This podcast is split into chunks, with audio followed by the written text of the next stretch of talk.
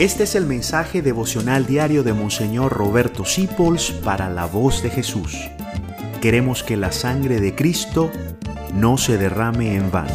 Paz y bien en nuestro Señor Jesucristo, estar solo en Navidad. Ahí me tocó cuando estudiaba y una vez estuve amenazado de ni siquiera poder ir a mi casa desde Colombia y ahí sí que me iba a tocar bien solo. Es duro estar solo en Navidad. Por eso es tan bonita esa canción, ven a mi casa esta Navidad. Pero si tú no puedes traer a alguien solo a tu casa, acompáñalo en Navidad.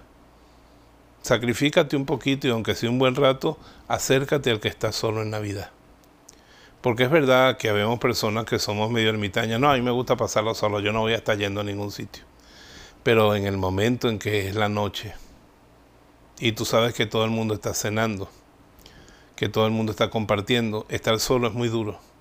Por eso abre tu puerta y yo te aseguro que quien va a entrar por tu puerta ese día de Navidad para no estar solo es el mismo Cristo. Por eso, si tú invitas a alguien que está solo en esta Navidad, sobre todo los ancianos, entonces te pido que te des cuenta de que lo estás haciendo con el mismo Jesús. Y se dice, bueno, Padre, yo no conozco a nadie en esas condiciones, te invito a que el día de Navidad en la tarde vayas a una casa de ancianos, a una casa de niños, y lleves una pequeña ofrenda. Y si no tienes nada que ofrendar, lleves tu compañía, tu abrazo, tu cercanía. Hay tanta gente sola en Navidad.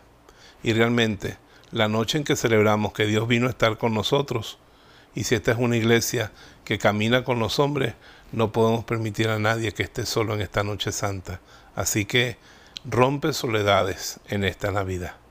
Tú verás cómo. Te bendigo en el nombre del Padre, del Hijo y del Espíritu Santo. Y si tú eres de los que están solos, pídele a alguien que te invite. No te quedes solo en Navidad. Gracias por dejarnos acompañarte. Descubre más acerca de la voz de Jesús visitando www.lavozdejesús.org.be.